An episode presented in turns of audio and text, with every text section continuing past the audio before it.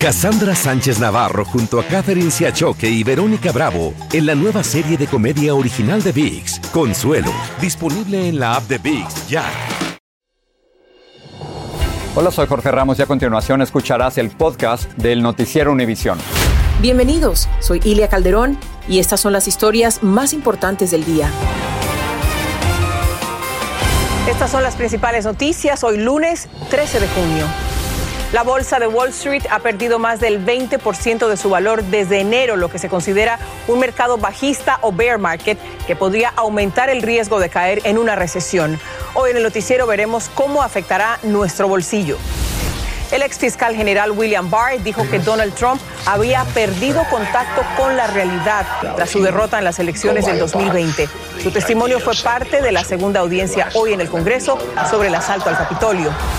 Senadores demócratas y republicanos trabajan en un acuerdo inicial para combatir las enfermedades mentales y mejorar la seguridad escolar, pero su acuerdo no prohibiría la venta de armas de asalto utilizadas en la mayoría de las matanzas.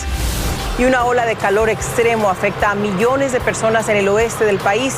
Amenaza con extenderse al este. Este es Noticiero Univisión con Jorge Ramos e Ilia Calderón.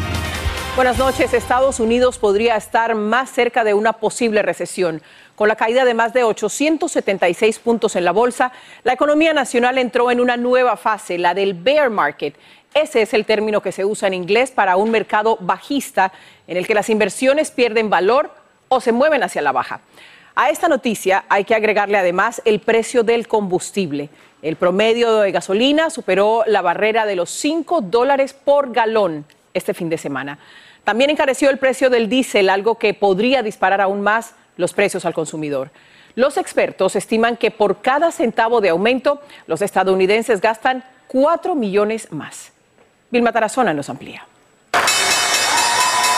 La bolsa de valores desde enero ha bajado más de un 20% del valor máximo que había alcanzado. Esto podría provocar un terremoto en la economía, según expertos. Lamentablemente, todos los inversionistas de la bolsa de valores están asustados porque la recesión se ve a la vuelta de la esquina. La inflación sigue en los 40 años más alto y es muy probable que la Reserva Federal suba 0.75% los intereses interbancarios, es decir, que usted va a pagar más por una hipoteca, más por una compra de un carro y más por sus tarjetas de crédito. Los economistas dicen que si el país entra en recesión como se teme, la economía nacional se va a contraer y entramos en una recesión, quizás muchos empleadores van a cortar los empleos. Por eso los expertos aconsejan prepararse. Número uno, en conservar nuestro empleo ya que salimos también de la gran, por así, salida de los empleados, a decir, salir de las empresas, porque decían, oh, hay otra oportunidad, pero esta vez se va a voltear la tortilla nuevamente, donde se va a quedar más a favor del empleador, porque él es el que va a decidir si te mantiene o no. A esto se suman los altos precios de la gasolina que hoy alcanzó más de 5 dólares el galón promedio. Es decir, que estamos pagando 2 dólares más por galón de lo que pagábamos el año pasado. Y la AAA anticipa que el precio que usted paga por la gasolina para llenar el tanque de su carro, contrario de disminuir, seguirá aumentando en el verano. Nosotros no, no, pensamos que a corto plazo la gasolina vaya a bajar. Hay presión en los mercados y recordemos que históricamente la gasolina sube durante el verano. Entonces, antes de que la situación se mejore, posiblemente empeore. Además, los precios de las rentas se incrementaron un 26% en comparación con el año pasado y el de los comestibles un 12%. Ahora tienes que medir la cantidad de dinero que tienes que ya no te alcanza. Ya sabes que tienes que reducirte. En Miami, Florida, Vilma Tarazona, Univisión. Vamos a pasar a Washington con más información del día. Hoy se llevó a cabo la segunda audiencia pública de la Comisión Legislativa que investiga el asalto al Capitolio. El panel quería demostrar que ese episodio fue el resultado directo de las reiteradas afirmaciones de Donald Trump sin pruebas de que le habían robado las elecciones de 2020. Los principales testigos fueron ex asistentes de Trump. William Barr, quien fuera el fiscal general del anterior gobierno, dijo que Trump había perdido contacto con la realidad. Pedro Rojas nos informa desde Washington. El ex fiscal general William Barr emergió como un contundente testigo que rechaza las denuncias de fraude electoral que hizo el expresidente Donald Trump en los días previos al ataque del Capitolio del 6 de enero de 2021. Expertos legales aseguran que su testimonio podría ser decisivo para que el Departamento de Justicia considere formular cargos contra el exmandatario.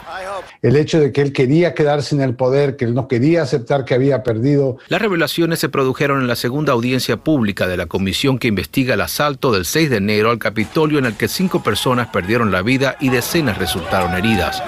La intención fue revelar que los asesores del mandatario sabían que sus denuncias de fraude eran falsas y algunos les advirtieron que no habían evidencias de ese fraude. El ex jefe de campaña de Trump, Bill Stepien, reveló en una grabación por qué había abandonado su cargo tras las elecciones. Consideré que lo que estaba pasando en ese momento no era honesto y profesional, relató. William Barr dijo que con el paso de los días Trump estaba más aislado y separado de la realidad y enojado y en reiteradas ocasiones refutó la información que estaba difundiendo. Yo le dije que las cosas que su gente estaba divulgando al público eran mentiras, destacó. Analistas políticos dicen que las revelaciones sugieren que los atacantes del Capitolio fueron motivados por mentiras. Y ahora están sufriendo los costos de ser terroristas ah, y han perdido trabajos, han estado en cárcel. En declaraciones grabadas de la hija del expresidente Trump, Ivanka, y de su esposo, ex asesor de la Casa Blanca, Jared Kushner, aseguraron que creían en las declaraciones que hizo el exfiscal general William Barr. La comisión del 6 de enero celebrará otra audiencia pública el miércoles.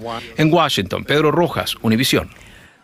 Un grupo bipartidista de senadores anunció un acuerdo en principio para tomar medidas contra la violencia con armas de fuego. Sin embargo, el acuerdo es modesto y excluye las armas y municiones peligrosas que usan muchos de los autores de masacres. Blanca Rosa Vilches nos dice cuáles son los principales elementos de este acuerdo. El acuerdo sobre las armas de fuego es menos de lo que los demócratas querían ver, pero más de lo que esperaban inicialmente. Yo hubiera querido ver eh, eh, una eliminación de armas de asalto, eh, de cartuchos de alta capacidad, un mejor chequeo de antecedentes, pero sí creo que hay elementos de la ley sobre la salud mental, hay limitaciones. Según el senador demócrata de New Jersey, es un acuerdo que puede salvar vidas. Esta tarde, Chuck Schumer, el líder demócrata del Senado, prometió agilizar el voto una vez sea redactado el acuerdo en legislación. El acuerdo establece implementar programas de alerta temprana, inversión para mayor acceso a programas de salud mental, mejoras a la revisión de antecedentes en compradores menores de 21 años y más fondos para la seguridad en las escuelas. Si este acuerdo se llega a firmar y el voto pasa, es, es un momento histórico.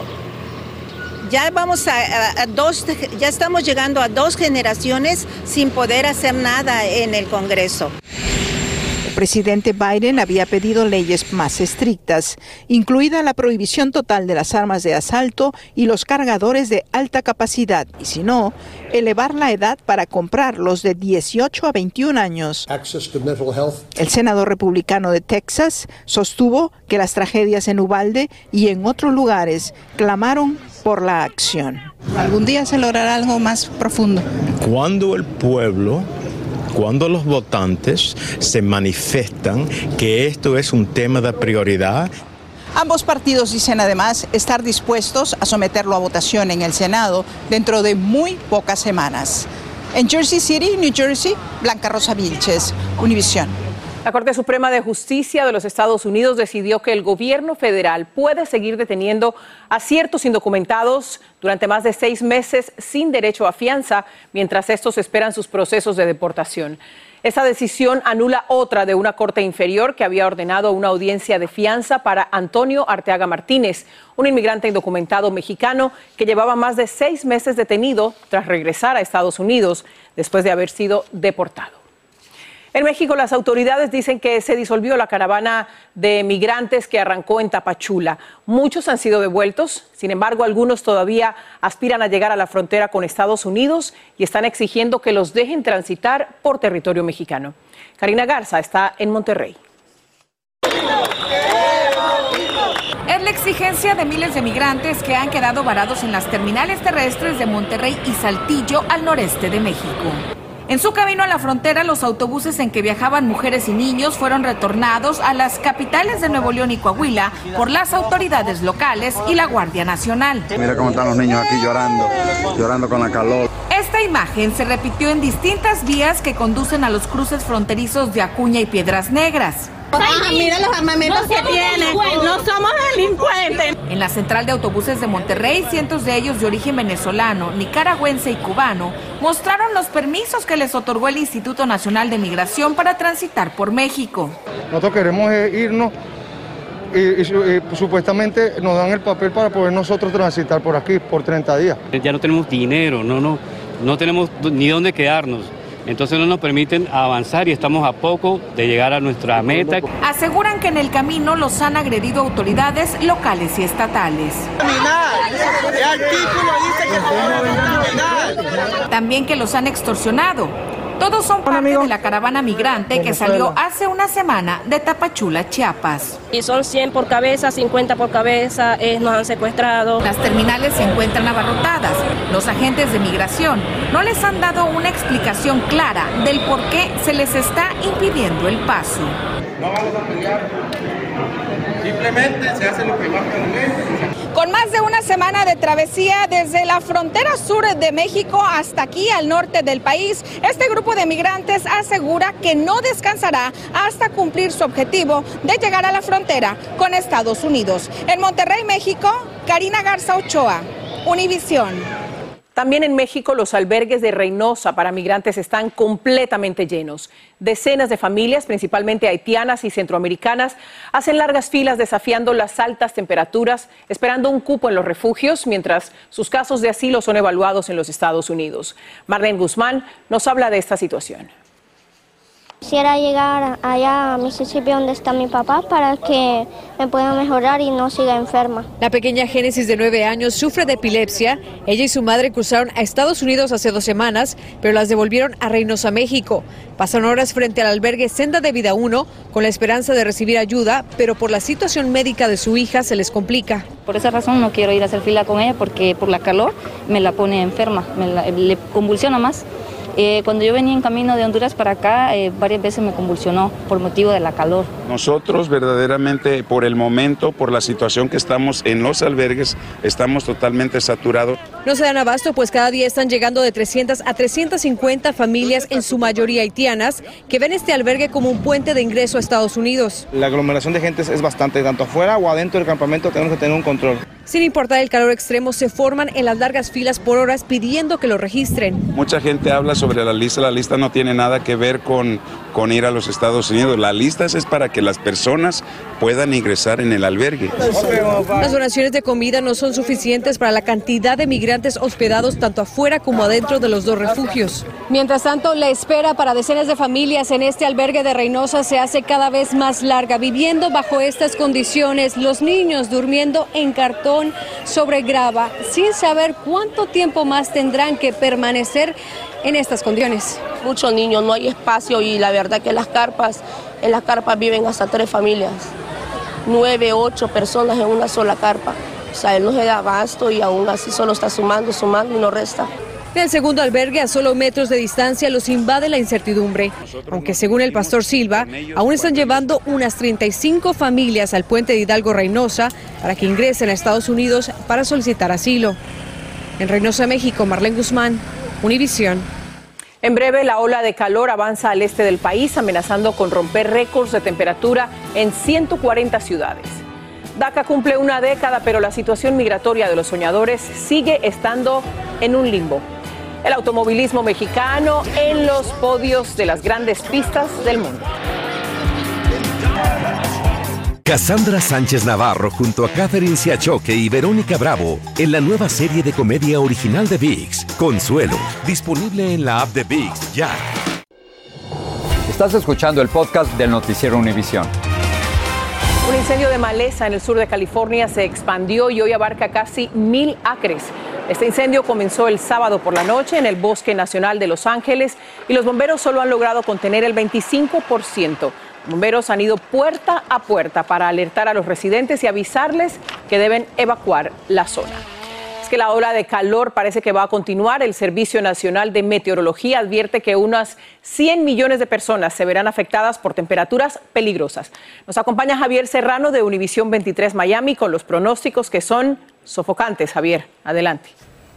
Saludos y qué tal, pues gran parte del país, el este y centro de la nación, bajo esta ola de calor y advertencia de calor.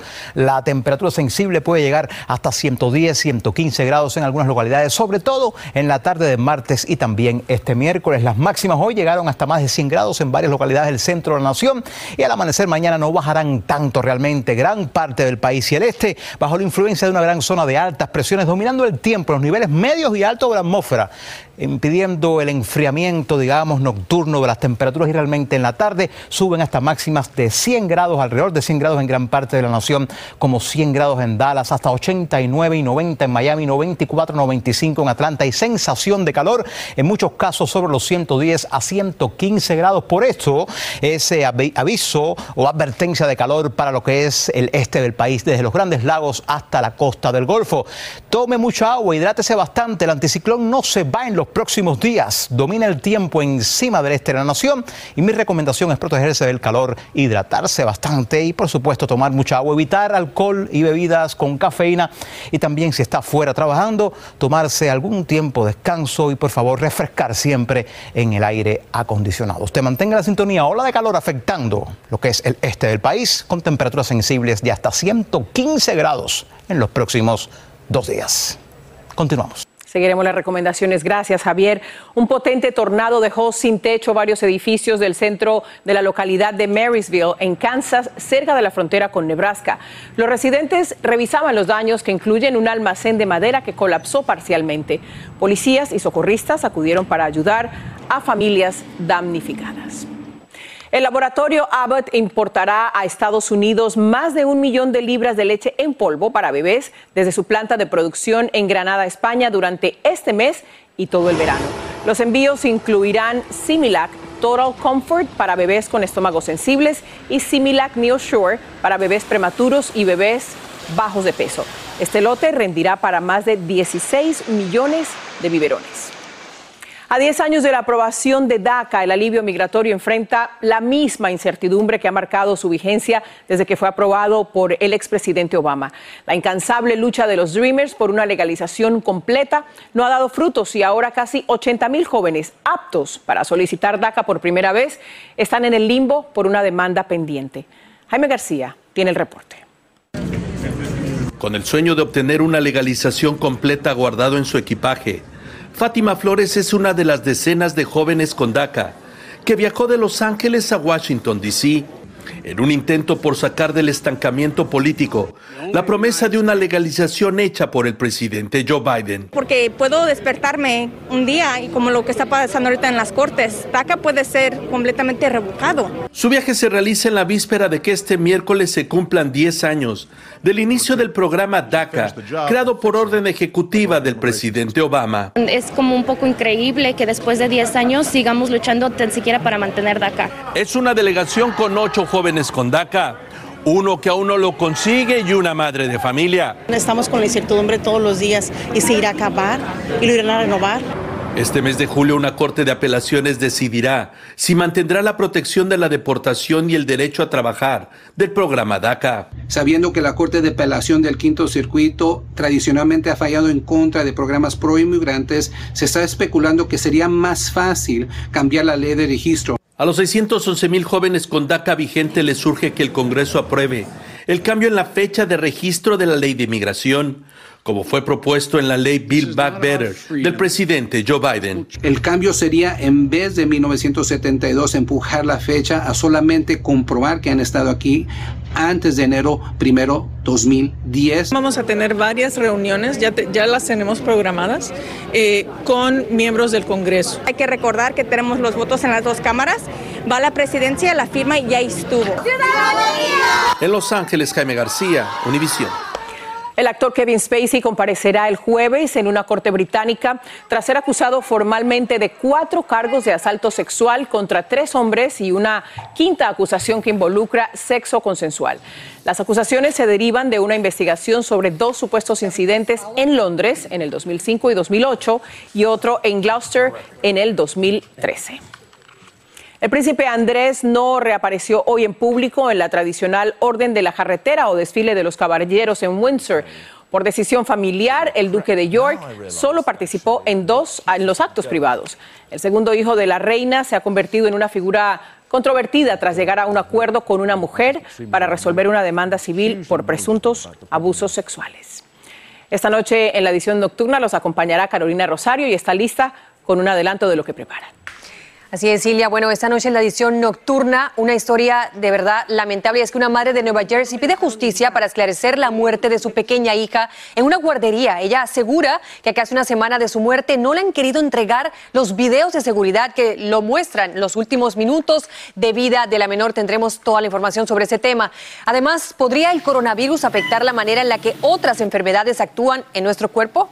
Bueno, eso se lo contamos también, lo que descubrieron los expertos en un reciente estudio. Así que con esto y mucho más, los espero a todos esta noche en la edición nocturna. Ahí estaremos, Carolina, muy interesante. Gracias. Muchas gracias. Sigue este podcast en las redes sociales de Univision Noticias y déjanos tus comentarios. El automovilismo mexicano pasa por un gran momento y la muestra son las contundentes victorias del fin de semana. Sergio Checo Pérez, Daniel Suárez y Roberto González se anotaron históricos triunfos, como nos cuenta Jessica Cermeño. Los bólidos en el autódromo de Sonoma, en el norte de California, volaban alcanzando hasta 160 millas por hora. Pero entre los roces, uno logró cuatro segundos de ventaja, una eternidad. Daniel Suárez llegó a la meta solo y este fin de semana alcanzó el Olimpo. Se convirtió en el primer piloto mexicano en ganar una carrera de la NASCAR Cup Series, apenas el quinto extranjero en conseguirlo. Gracias, muchas gracias por todo su apoyo. Siempre creyeron en mí desde el inicio y esta es la primera de muchas. Es que el piloto de 30 años, nacido en Monterrey y miembro del equipo Trackhouse Racing Chevrolet, tuvo que correr 195 carreras de NASCAR antes de saborear el triunfo. Hijo de un mecánico, llegó a Estados Unidos sin hablar inglés, con un gran sueño, que por fin se hizo realidad. El miedo siempre va a estar ahí, pero yo no lo tomo como miedo, yo lo tomo más como, como un sentimiento, una adrenalina que, que, que hay interna. Pero el fin de semana no fue el único regiomontano en cruzar primero la meta en otra competencia de alto perfil. Roberto González lo hizo nada menos que en la legendaria carrera de las 24 horas de Le Mans en el noroeste de Francia. A los 46 años, el piloto del equipo Jota Sport se llevó la victoria en la carrera de resistencia más famosa del automovilismo. 24 horas de tensión, sobre todo al final, la última parada, yo estaba sumamente nervioso. Estas victorias se suman a la segunda posición de Sergio Checo Pérez en la Fórmula 1 en el circuito de Bakú en Azerbaiyán, que lo ubica segundo en la clasificación general entre pilotos. También fue histórico el segundo lugar de Patricio Ward en las 500 millas de Indianápolis hace dos semanas. Cuatro pilotos excepcionales. Para los expertos en automovilismo, estos buenos resultados no son fortuitos, sino la consecuencia del sacrificio de los pilotos. Les ha costado a todos muchísimo esfuerzo, muchísimo dinero, muchísimo tiempo y ya están empezando a soltar resultados. Y esto también va por México. En la capital mexicana, Jessica Cermeño, Univision.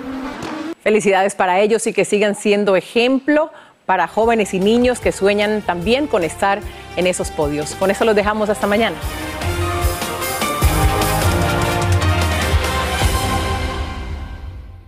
Cassandra Sánchez Navarro junto a Catherine Siachoque y Verónica Bravo en la nueva serie de comedia original de VIX, Consuelo, disponible en la app de VIX ya.